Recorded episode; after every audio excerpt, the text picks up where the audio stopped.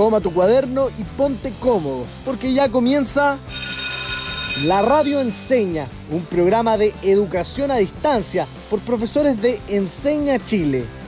Oye, ¿y qué viene ahora? Arte y cultura.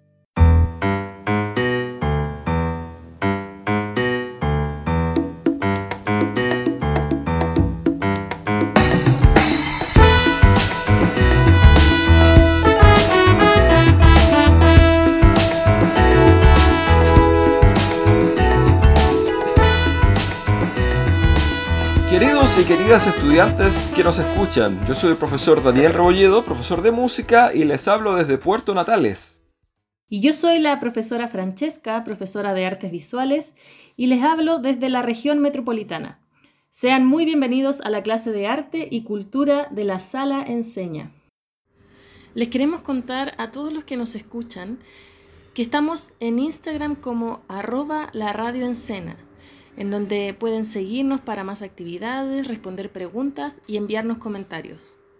Y en la clase de hoy hablaremos de una de las figuras más destacadas e influyentes en la historia del arte, música y la poesía en Chile.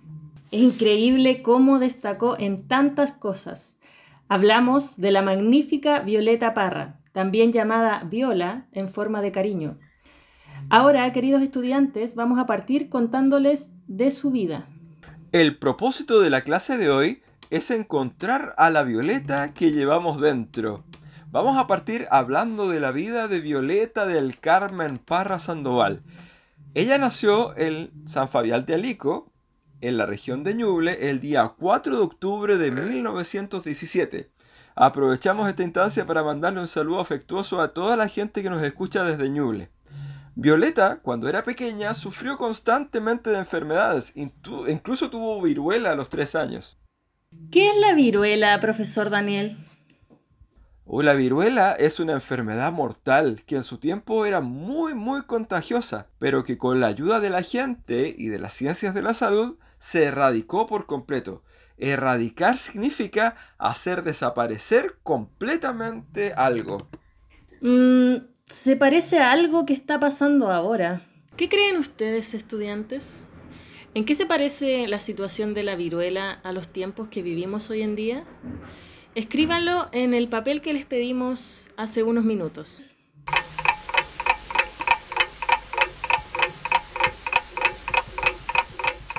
Lo mismo que dijeron los estudiantes, profe, el coronavirus.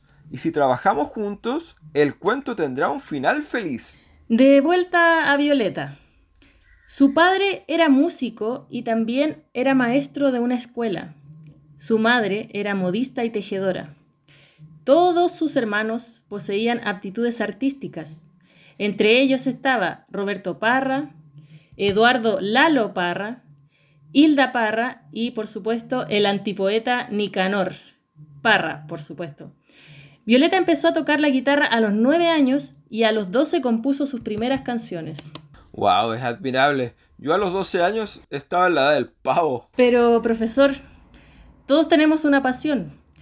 Por ejemplo, ustedes, queridos estudiantes, ¿tienen algo que los apasiona? Anoten en un papel para compartirlo por el Instagram arroba la radio A ver, mira, a mí eh, a mí lo que me apasiona es la música, obviamente por eso elegí ser profesor de música, tocar instrumentos y cantar canciones. Por ejemplo, un estudiante mío es seco para el K-Pop, otros estudiantes aman jugar básquetbol y así miles de talentos en la sala de clases.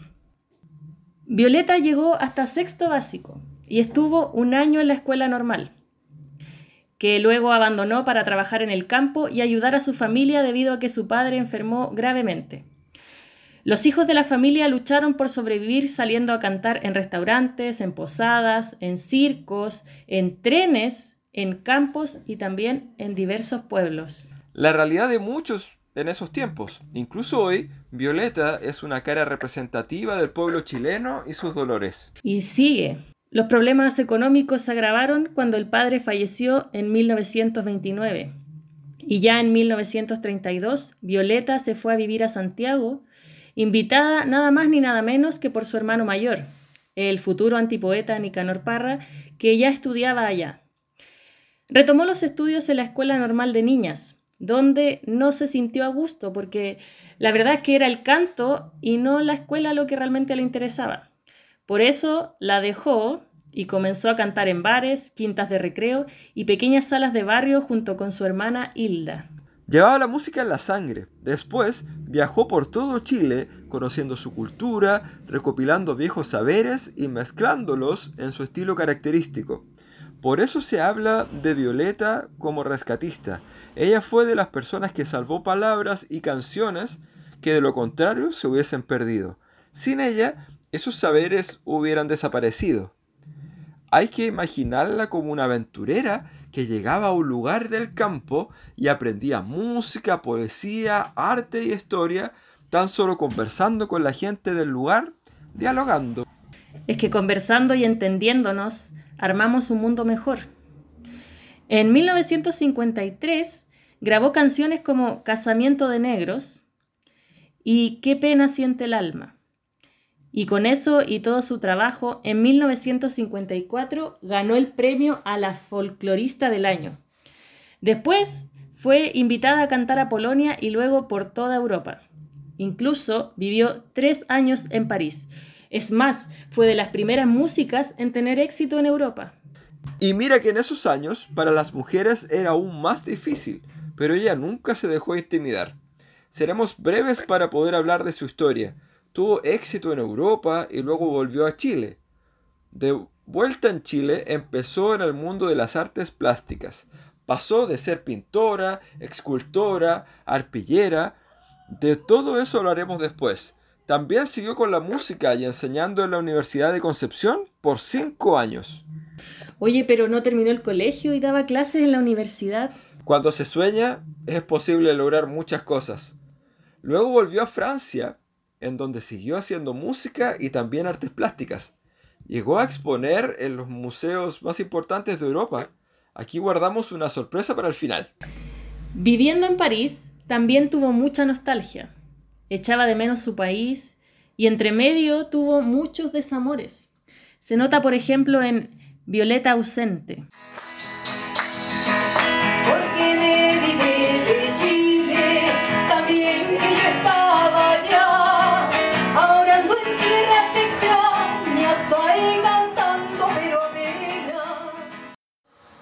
¿Por qué me vine de Chile también que yo estaba allá?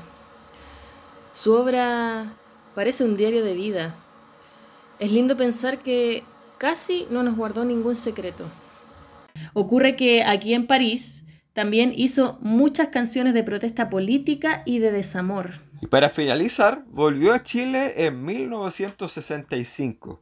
Tuvo un fracaso al intentar instalar la Universidad Nacional del Folclore y también Amores no correspondidos.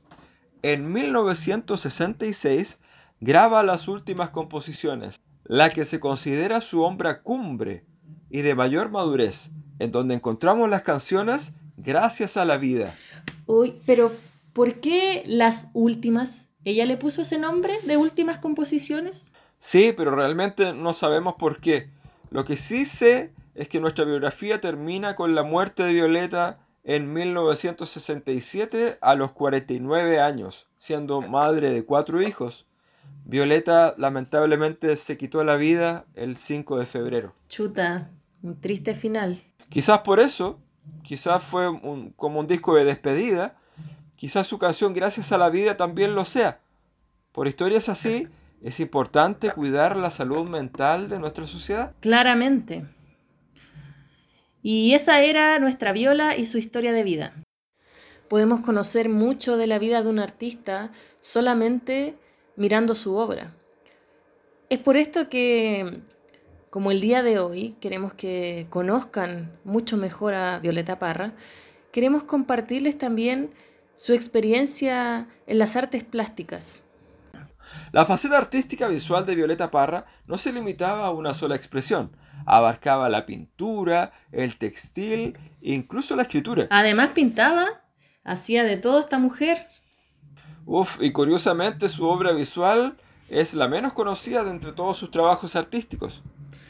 ¿Cuándo comenzó? esta etapa? Mira, en 1959, Violeta Parra se vio postrada en cama producto de una aguda hepatitis que la mantuvo alejada del canto y del guitarrón. Fue en ese momento que comenzó a dedicarse a la pintura y a las arpilleras. Ella dijo, sentí la necesidad de bordar cuando estuve enferma teniendo que quedarme en cama ocho meses. Tanto tiempo encerrada. Y pensé que no podía quedarme sin hacer nada. Un día vi la lana, un pedazo de tela y bueno, me puse a bordar. Pero profesor, Violeta se pasó. Estudiantes, si ustedes tuviesen mucho tiempo libre o mucho tiempo sin poder salir de la casa, ¿A qué dedicarían su tiempo? Anoten en un papel para que nos podamos hacer todos una promesa. Yo cuando estuve en cama me terminé una serie. No, ya, pues profesora, póngase seria. Yo creo que son varias cosas las que se pueden hacer. Yo en mi tiempo libre lo que más hago es pintar. Por algo también me dedico a enseñar artes visuales. Pero hay otras cosas que se pueden hacer. Aprender a tocar guitarra, a los futboleros, dominar la pelota de fútbol a lo Cristiano Ronaldo o a dibujar bien. Hay tantas cosas en realidad que se pueden hacer. Uh, claro. Violeta no se, no se achicó frente a su enfermedad y al aburrimiento. Ella siempre buscó el hacer y creciendo desde la adversidad. Luego, no solo continuó con la creación de arpilleras y de óleos, hizo retratos de cantoras y angelitos. Claro, música y arte estaban conectadas en ella como una sola cosa. Leí que, a propósito de los angelitos, eh, que estos en sus arpilleras representaban a los niños muertos antes del bautismo. Oh, sí, exactamente. También pintó sobre cerámicas en barro, creó esculturas en alambre y máscaras con papel maché. Con materiales de diferentes tipos hizo pinturas tridimensionales, con legumbres creó ornamentos llenos de incrustaciones. Con las legumbres, mira, yo que las legumbres me las como nomás. Justamente, usaba materiales que se encontraban en cualquier lado. Se podría decir que su forma de trabajo era mm, un poco instintiva. Le salía como de la guata, por decirlo de alguna forma. Aprovechaba bien los materiales, parece. Chiquillos y queridos estudiantes, si estuviésemos nosotros en el caso de Violeta Parra, en, su enfermedad, además de lápiz y papel, ¿qué se les ocurre que podríamos usar en este tiempo en casa? Los invito esta vez a que las cosas que se les ocurran las puedan compartir con nosotros en el Instagram arroba la radio Acá hay una sugerencia que les tengo. Se puede usar té y café para pintar. Usamos el café instantáneo a modo de acuarela y vamos agregando más café y menos agua para hacer los tonos más oscuros y mientras más aguado hacemos los colores más claros. Se puede hacer también papel maché. Tenemos variantes de papel, puede ser con papel viejo, de cuadernos que hemos dejado de usar hace años, diarios, revistas. Y a todo esto le incorporamos cola fría. Podemos ser creativos, ¿cierto? es que debemos ser creativos, sobre todo en estos tiempos de crisis. Y Violeta, para decir, pintaba varios cuadros a la vez. La razón de esto tenía un fin práctico. Aprovechaba al máximo el pincel cubierto de óleo antes de lavarlo. En términos técnicos, Violeta Parra no dibujaba, sino que trabajaba directamente sobre la tela. Oiga, profesor, ¿y dónde podríamos mirar la obra de Violeta Parra? El espacio para esto es la Fundación Violeta Parra, el museo dedicado para resguardar el legado de Violeta. Sin embargo, en estos momentos se encuentra cerrado, pero podemos visitar su página web en www.museovioletaparra.cl o bien seguirle también en Instagram como Museo Violeta Parra, donde además se están compartiendo constantemente actividades, talleres, conciertos, bueno, todo vía streaming. Súper bien. Entonces, ¿más panoramas para esta cuarentena? Claro, por supuesto que sí. Y con esto terminamos con la faceta artística de nuestra Violeta. Ahora viene la parte más grande, la más hermosa y motivante, pero... Ay, de que esto va a tener que ser después de una pequeña pausa. Así que los dejamos invitados a que estén atentos. En un par de minutos más volvemos con lo mejor de este programa.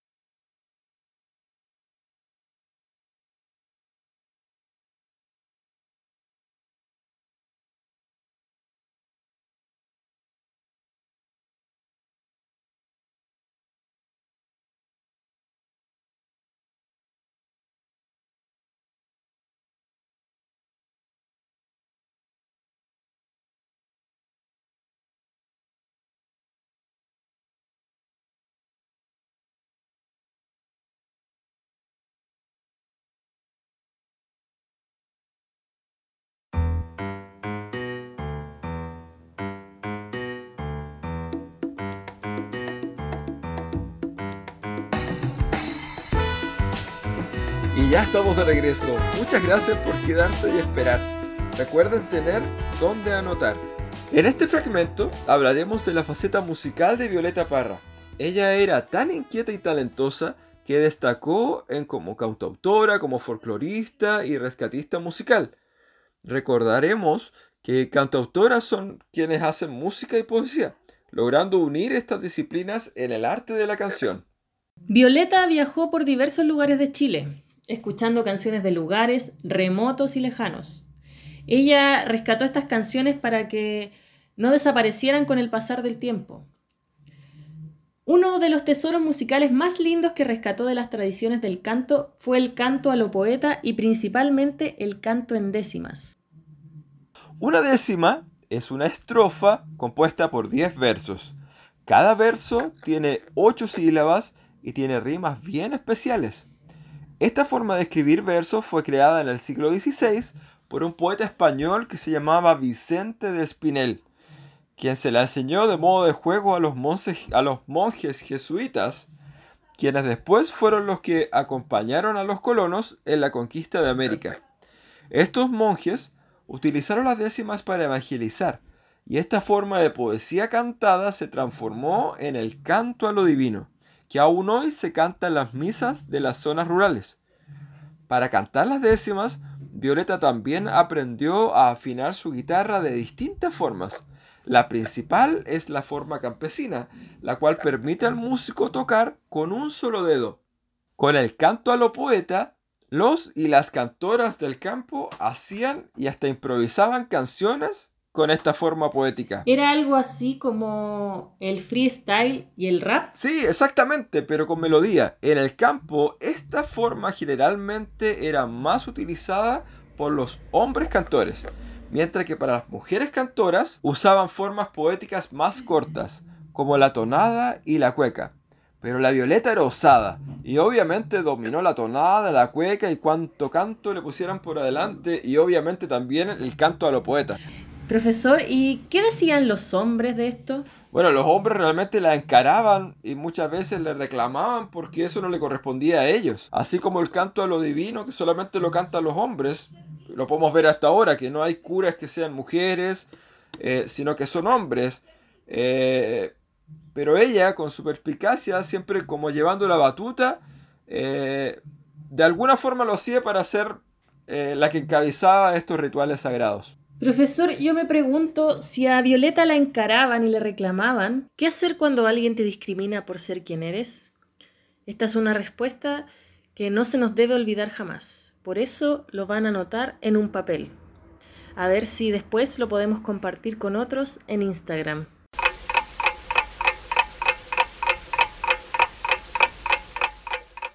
Ah, a ver, mira, me dejaste pensando. Hago como la Violeta les en su propio juego. A ella le negaban la posibilidad de cantar y ella no aceptaba un no injusto por respuesta. Incluso le respondía con poemas muy astutos, como el freestyle, y todos le hacían... Un ejemplo del canto a lo divino es el siguiente. Canto de Angelito por Violeta Parra. Y dice, ya se va para los cielos ese querido Angelito, a rogar por sus abuelos, por sus padres y hermanitos.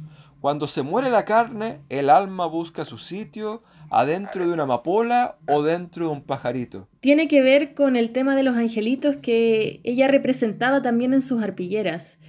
Es lindo, la verdad, pero bastante triste. Sí, bueno, Violeta este se lo escribió a su hijo pequeñito que murió al poco tiempo de nacer. Increíble que con la pena y todo hizo una obra de arte. Queridos estudiantes, ¿ustedes han creado algo bonito o artístico cuando han estado tristes o enojados? Anoten en un papel para compartirlo por el Instagram arroba la radio mm, yo he Sí, tomando la guitarra, de repente poniéndole la letra cuando estoy enojado, cuando estoy triste, me ayuda para generar canciones. No sé si tan bonitas, pero por lo menos para a mí me gustan. Es interesante cómo las emociones nos mueven a hacer cosas. Yo he escuchado una canción muy conocida de, de Violeta, Gracias a la vida. Esa canción tiene una rima bien particular. Sí, Es de sus décimas y de sus canciones más conocidas. ¿Te gustaría escucharla? Un gusto para mí. Gracias a vida que me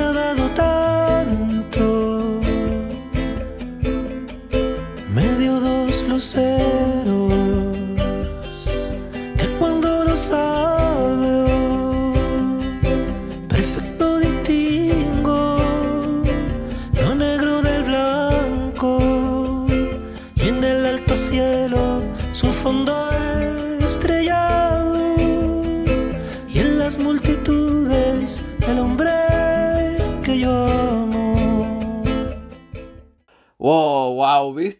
Sorprendente cómo logra hacer que un formato que es tan difícil, tan estructurado, hacerlo sonar como algo tan bonito y natural. En el fondo es como armar un puzzle o resolver un sudoku. Tiene algo de ingenio y matemática y increíble. El arte y la matemática o la ciencia no están tan desconectados como uno creería. Y hoy en día se sigue escribiendo décimas. Gracias a exponentes como la Violeta Parra, muchos músicos y poetas escriben en décimas. El cantautor que las usa mucho es ahora el conocido Nano Stern. Él escribió hace muy poco una décima sobre la situación de la cuarentena en Chile. Y dice, Chile país solidario. Siempre escuchamos decir, ahora sobrevivir es tema comunitario. El encierro solitario es el mejor instrumento que tenemos de momento para ayudar a la masa. Si puedes, quédate en casa, que es el mejor tratamiento. Oye, Daniel, qué increíble con esto que acabas de leer, cómo con las décimas, que es algo que de repente nos puede parecer súper lejano, podemos expresar cosas súper relevantes que estamos viviendo ahora.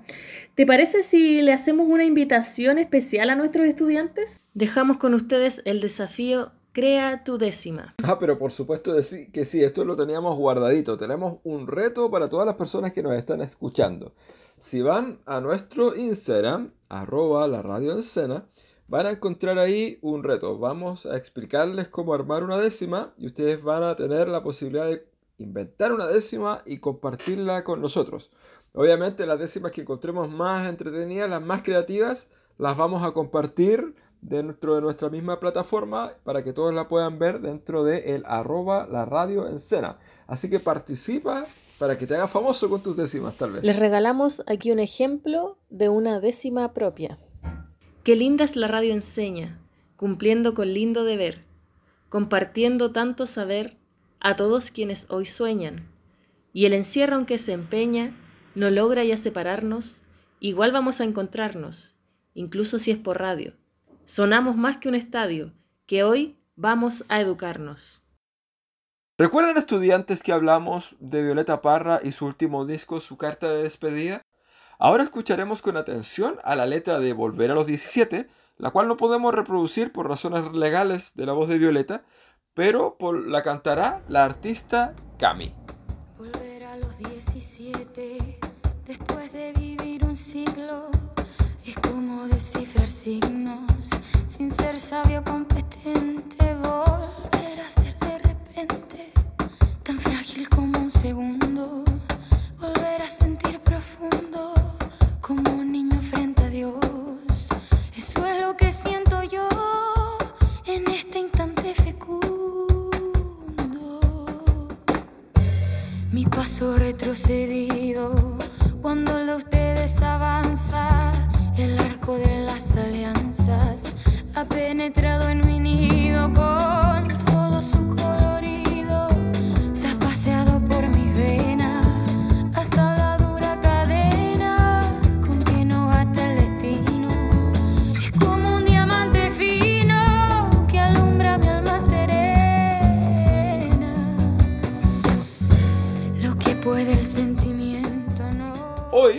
sorpresa final de la clase, nuestra Violeta Parra fue la primera latinoamericana en exponer en el famoso Museo Louvre. Esto lo hizo a través de la histórica muestra de los tapices de Violeta Parra en el Museo de las Artes Decorativas de París, ubicado en el pabellón Marchand del Palacio de Louvre, inaugurada en abril de 1964. Y el Louvre es el museo más grande de todo el mundo y quizás el más importante. Hay una arpillera de ella en exposición permanente en ese museo. Oye, pero realmente era una seca, genia. Es casi al nivel de Einstein, pero en las artes y además, lo mejor de todo es que es chilena. Sí, ella era bacán. Por eso hay que valorar mucho su legado y darle el reconocimiento que se merece. Por eso, hoy, el Día de los Músicos y Músicas de Chile, se celebra el día de su cumpleaños. Existe el Museo Violeta Parra y la Fundación Violeta Parra y muchas calles llevan su nombre. Y el mejor legado es que podemos rendirle tributo a diario, imitándole en su mejor momento. Antes de despedirnos, quería dejarlos con el siguiente mensaje de las propias palabras de Violeta Parra. Primero es, escucha como quieras, usa los ritmos que te salgan, Prueba instrumentos diversos, siéntate en el piano, destruye las métricas, grita en vez de cantar, sopla la guitarra y taña la corneta. La canción es un pájaro sin plan de vuelo que jamás volará en línea recta, que odia las matemáticas y ama los remolinos. Ahí está, uno de los grandes regalos que nos deja Violeta. Hemos de ser como ella, todos los días. A ti, estudiante, Violeta te está diciendo algo con su legado. No te achiques frente al mundo, porque a veces intentan achicarte. Sé valiente frente a los desafíos, porque si quieres es posible lograrlo. Siéntete orgulloso de quién eres y de dónde vienes. No aceptes que te digan lo contrario. Sé original. Crea, crea y crea. Sea en una pintura, una canción o en tu forma de vivir la vida. Sigan creando. Pero, pues, obviamente no odien las matemáticas. Si tienen internet, pueden seguirnos en nuestro Instagram, arroba la radio donde subiremos distintas actividades complementarias para que puedan entretenerse y aprender durante esta época. Y ya no queda nada, llega el recreo justo a tiempo. Gracias estudiantes por venir a clases, gracias por pensar y por estar. También nos interesa mucho el recibir sus comentarios. Nos encontraremos de nuevo la próxima semana. Gracias por escuchar. Termina la clase y parte el recreo. Descansa. Nos vemos mañana a esta misma hora en la radio Enseña.